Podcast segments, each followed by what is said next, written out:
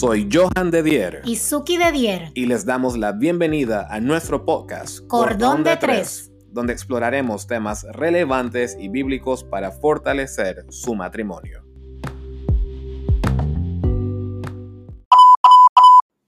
Amigos de Cordón de Tres, saludos. Es un placer estar con ustedes una vez más. Así es. Eh, Acompañándonos ya, estamos en nuestro episodio número 19. Uf, sí, ya va pasando el tiempo muy, muy rápido.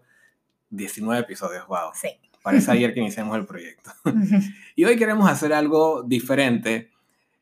Hemos estado recibiendo comentarios muy bonitos de muchos de ustedes, los cuales agradecemos y definitivamente agradecemos a cada uno de ustedes que ha estado escuchando los episodios, que ha estado siguiendo nuestra cuenta, que se ha vuelto parte de la comunidad de Cordón de Tres. Muchas gracias. Así es. Y a partir de hoy queremos reconocer a algunos de ustedes que nos envían esos comentarios, que nos envían, envían algunas preguntas. Y hoy queremos enviarle un saludo y un reconocimiento muy especial a una usuaria en Instagram. Su handle es Kipi05. Eh, no sé cómo es el nombre real, pero ella sabrá quién es. Y ella nos escucha desde Panamá y nos dice que está disfrutando muchísimo el podcast. nos alegra mucho. Kipi, no sé cómo te llamas, pero estamos contentos de que nos estés escuchando y eh, esperamos que el contenido siga siendo de bendición para ti. Así es. Bueno, para entrar en nuestro episodio 19, vamos a estar tocando ciertos temas a manera de una serie en los próximos temas. Y dependiendo de en qué, en qué etapas te encuentres de tu matrimonio, seguramente tú y tu pareja estarán de acuerdo, o tal vez no, que hay algún año, hay algún año que fue el más difícil. Sí, porque todo el mundo celebra la boda de, oh, no, de madera, la boda de no sé qué, la boda de papel. Sí, cada, cada año pues tiene, tiene un material pues distintivo, ¿no? Eh. Pero yo no sé qué material, con cuál material ellos se van a identificar que fue el material más difícil de atravesar. No sé si fue la madera, si fue el algodón, si fue el hierro, no sabemos. Pero ¿Para ti, lo cuál que fue? para mí fue el segundo año. El segundo año.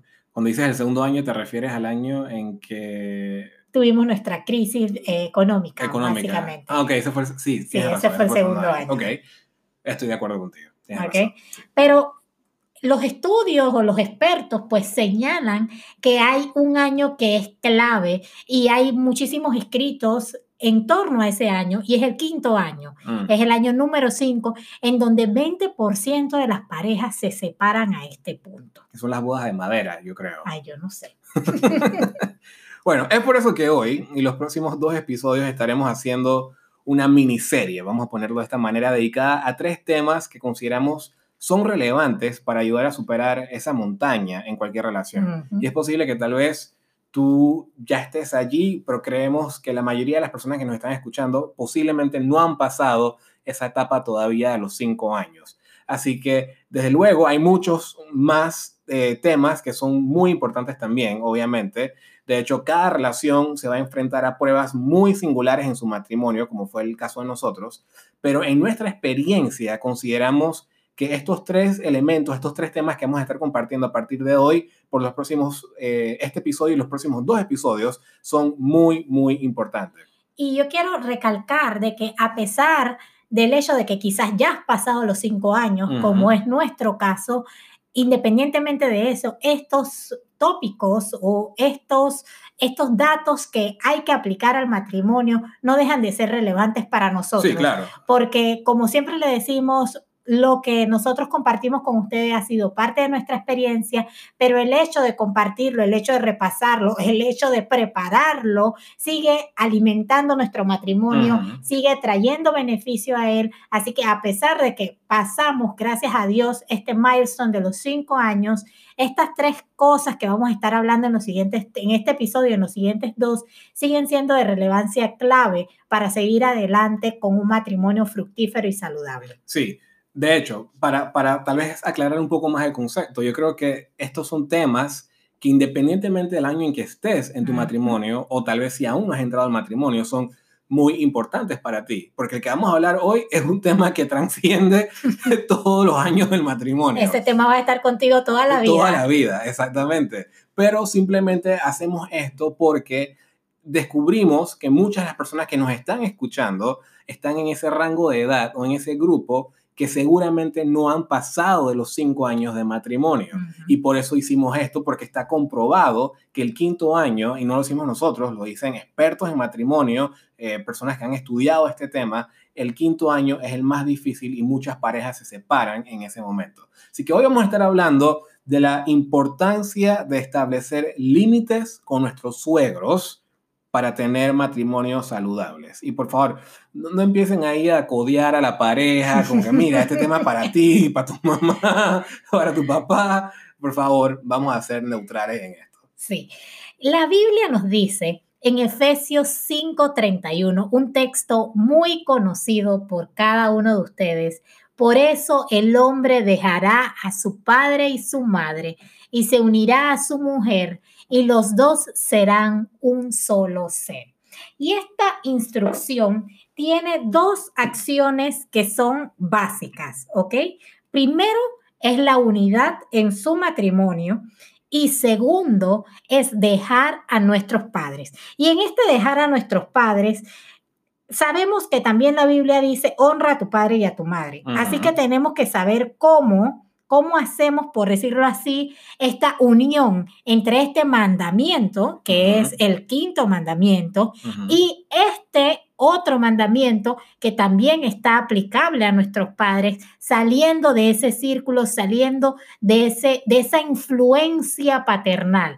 Así que no quiere decir que lo vamos a dejar de honrar, pero sí es necesario salir de la influencia de ellos, salir de, esa, de ese cerco protector que tenían nuestros padres sobre nosotros y ahora hacer este nuevo paso, este, este nuevo entorno familiar, este nuevo entorno con nuestra pareja, en donde vamos a empezar a vivir nuestra propia historia bajo nuestros propios eh, bajo nuestras propias reglas, bajo, bajo nuestras propias ideas, nuestros propios ideales, todo lo que nosotros vayamos a ir adquiriendo pues lo vamos a ir aplicando a nuestra forma ahora en nuestro nuevo entorno. Así es. No, y como tú dijiste, el, el texto está en Efesios 6, 2 al 3, que dice, honra a tu padre y a tu madre, que es el primer mandamiento con promesa para que te vaya bien y tengas una larga vida sobre la tierra. tierra.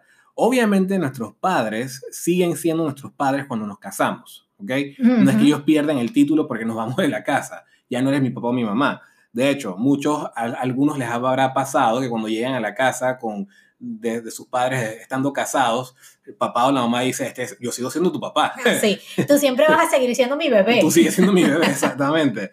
Así que la pregunta es, ¿cómo los honramos mientras aceptamos nuestro llamado de ser un matrimonio fuera de su entorno? Y yo, yo voy a tratar de dar la respuesta basada un poco en mi experiencia. Posiblemente alguien se puede identificar con mi experiencia, seguramente otros tendrán experiencias diferentes, pero la mía es, yo soy hijo único y yo me crié con mi mamá desde los 13 años y viví con mi mamá hasta el momento de casarme. Entonces yo tenía una relación bastante cercana con mi mamá, muy íntima, y yo les puedo decir, como hombre, esto sonará tal vez eh, extraño, pero yo literalmente lloré cuando me iba de la casa de mi mamá. Yo soy testigo. No es que, y cuando digo esto, recuerdo, nosotros lo vamos a comentar tal vez ahorita en, en más adelante, pero cuando yo empaqué todas mis cosas, que ya nos íbamos a mudar oficialmente a nuestra casa, ya nos he entregado la llave, ya estaba habilitada, ya había agua, ya había luz, ya podíamos entrar a vivir. Ese día yo lloré el carro, el, auto de acarreo vino y venía atrás de nosotros y yo iba llorando todo el camino.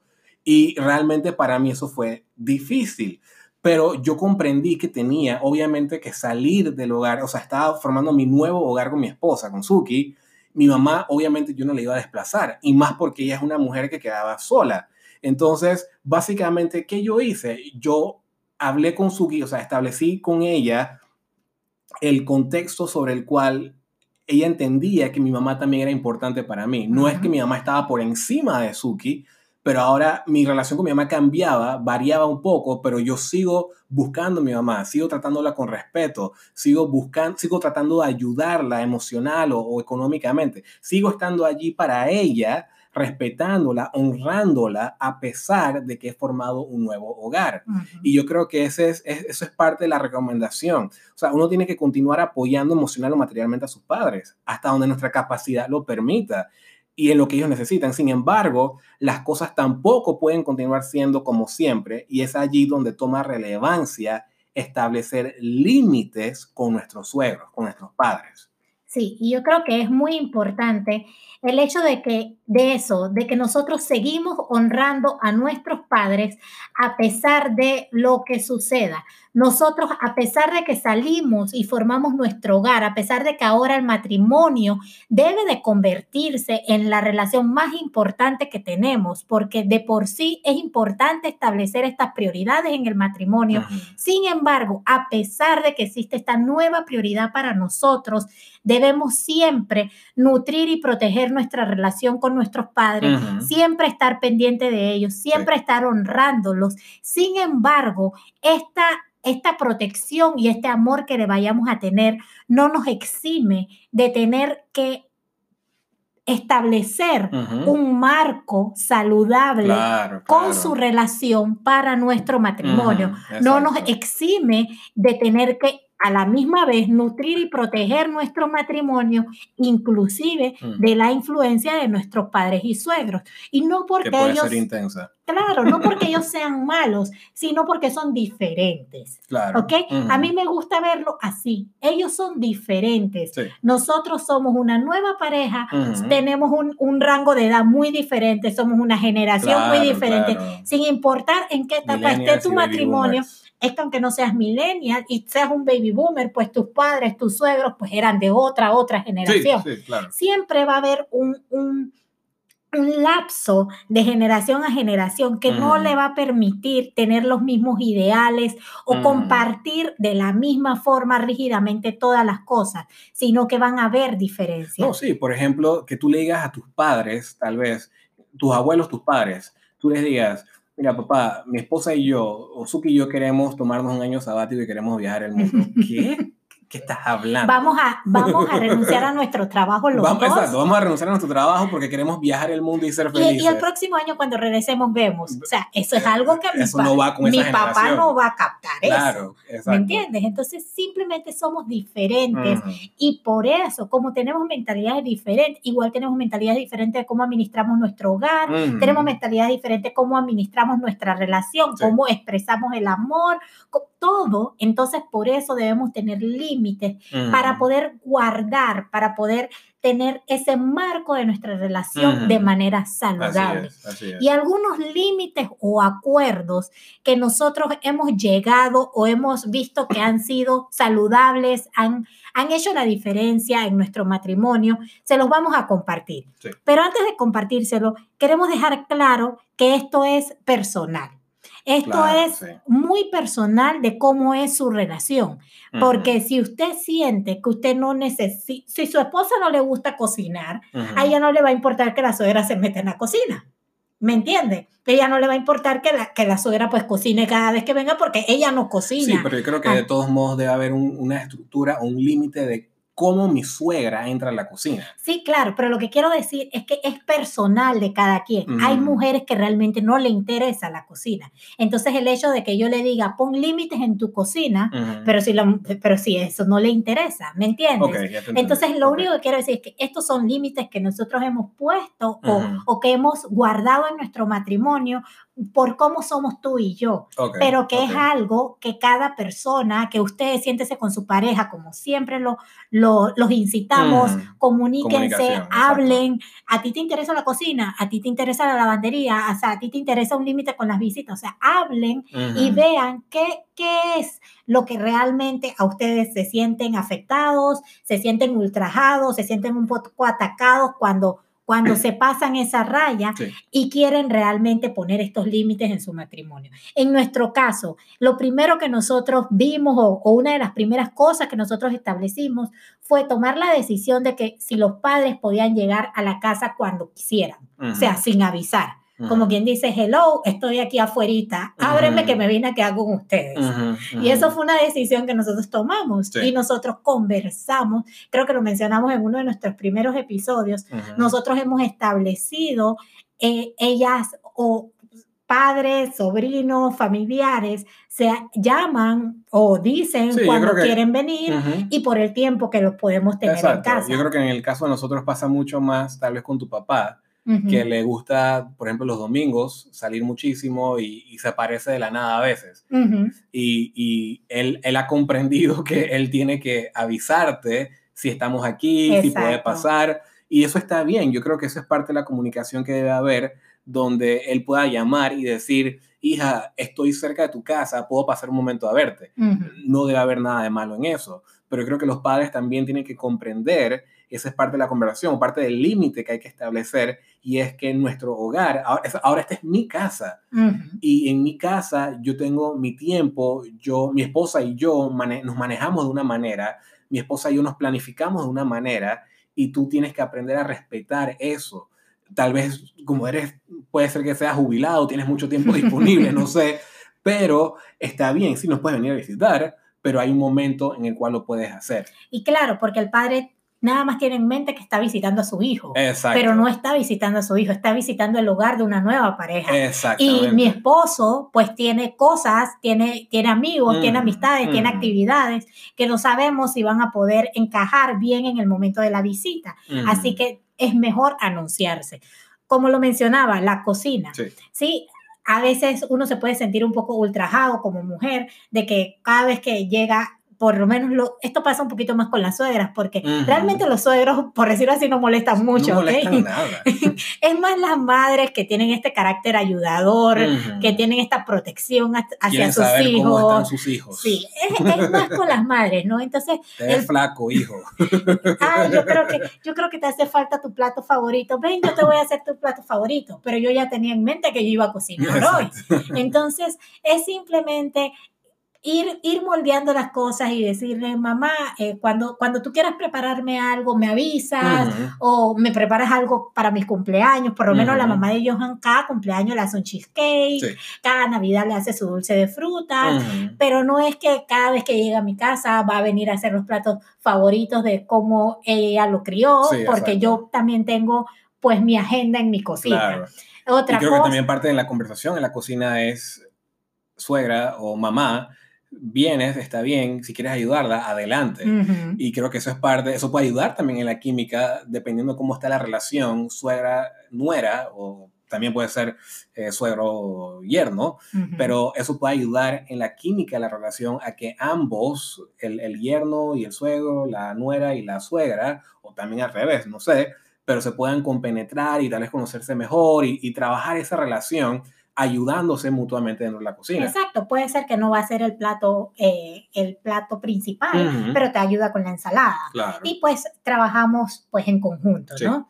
Que tus suegros también hagan las cosas que tu pareja le gustan o no le gustan en la casa. ¿Y cómo, cómo ejemplificamos esto? Por ejemplo, o sea, si en tu casa ustedes se quitan los zapatos cuando entran, pues cuando tu mamá y tu papá lleguen a la casa, que también se quiten los zapatos. ¿Me entiendes? Porque tú no vas a crear un conflicto con tu pareja por cosas que ya tú sabes que tu pareja ha establecido en su hogar pero como es tu madre o tu padre, los suegros, entonces cambian porque hay que tener excepciones. Entonces este tipo de cosas van a crear un conflicto innecesario en tu relación que era muy fácil simplemente ajustarlo a tus reglas de tu casa porque ya era algo que tú tenías establecido. Sí.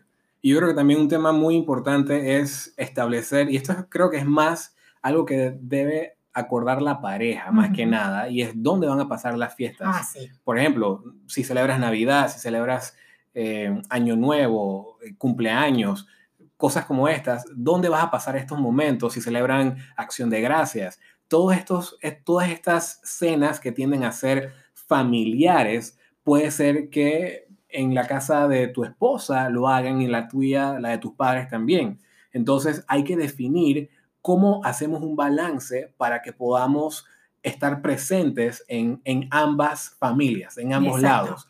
Y no se trata de que, ok, tú vas a ir a la casa de tus padres y yo voy a ir a la casa de mis padres. No, por favor. Eso no es lo que estamos diciendo. Lo que estamos tratando de sugerir en, en, en, em, Incitar. ¿eh? Incitar, exactamente, es la palabra que estaba buscando. Incitarlos es precisamente a tener esa conversación donde puedan decir, ok, en Navidad vamos a ir a visitar la familia de tu mamá. Y en Año Nuevo vamos a pasarlo en nuestra casa. Y van a venir ambos bandos. Exacto. Y, acordarse, porque también puede ser que en, esta Navidad se pasó en casa de tus padres, de los padres de la esposa, y el próximo año pasamos en la casa de mis padres, pero cuando llega el próximo año usted no se acuerda. Entonces tenga la memoria y traten de hacer un balance, algo, algo que sea equitativo, ¿no? Porque ambos quieren pasar tiempo con sus familias, pero háganlo juntos, nunca que sea algo que vaya a ser separación dentro de la pareja. Exactamente. Y lo último, o una de las, uno de los límites que nosotros también creemos es importante establecer es no meter a sus padres en los problemas maritales. Mm. Y posiblemente eso también aplique un poco más a las mujeres, eh, a las madres específicamente, a las suegras, no, no ir, porque ellas no son el mejor confidente.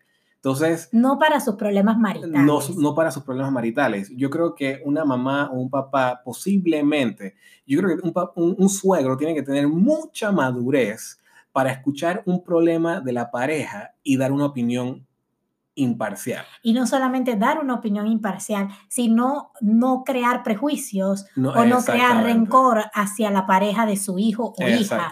¿Me entiendes? Porque es importante eso, porque al final nosotros exaltamos el perdón dentro de el matrimonio. O sea que nuestros conflictos se tienen que resolver. Se deben de resolver con la ayuda de Dios. Debemos llegar al perdón y debemos seguir adelante. Pero esa relación o ese concepto muchas veces no lo van a tener tus padres y tus padres pueden quedar con algún tipo de rencor, con algún tipo de mal sentimiento por alguna pelea, algún agravio que tú le cuentas que te hizo tu esposo y además se lo estás contando desde tu punto de vista. o sea, son muchas cosas que influyen en el hecho de que realmente no debemos mantener al margen de nuestros problemas y situaciones maritales a nuestros padres. Ahora, hay un punto muy importante y es cómo establecer estos límites o estos acuerdos con nuestros suegros. Y para nosotros la recomendación es una y muy directa. El hijo lo debe comunicar. Exacto. Si hay que hablar sobre las visitas, si hay que hablar sobre la cocina, si hay que hablar qué debes hacer dentro de mi casa o este tipo de cosas, si hay que establecer algún límite, yo se lo debo comunicar a mi papá y a mi mamá. No puede ser Suki que vaya a donde mi mamá o donde mi papá y le diga, mira, yo pienso, suegro o suegra, que tal vez tú te deberías quitar los zapatos o no deberías entrar a mi casa de esa manera, etcétera, etcétera. O tal vez se lo diga de la manera más amorosa posible, pero el, el, padre, el, el, suegro, suegra, lo puede sentir como un ataque. Exacto. ¿Y por qué mi hijo no me dijo eso? ¿De dónde viene esto? Entonces yo creo que lo mejor que podemos hacer para el bienestar, no solamente de nuestros padres, pero también de nuestra pareja, para cuidar a nuestra pareja, es nosotros tener estas conversaciones. Porque si esto sale en la casa, entre Suki y yo, entre tú y tu pareja, entonces, lo correcto es que yo pueda salir de ahí con ese mensaje y transmitírselo a mi mamá o mi papá porque los conozco y sé cómo les puedo transmitir ese mensaje. Sí, por ejemplo, yo, yo doy mi ejemplo con mi mamá.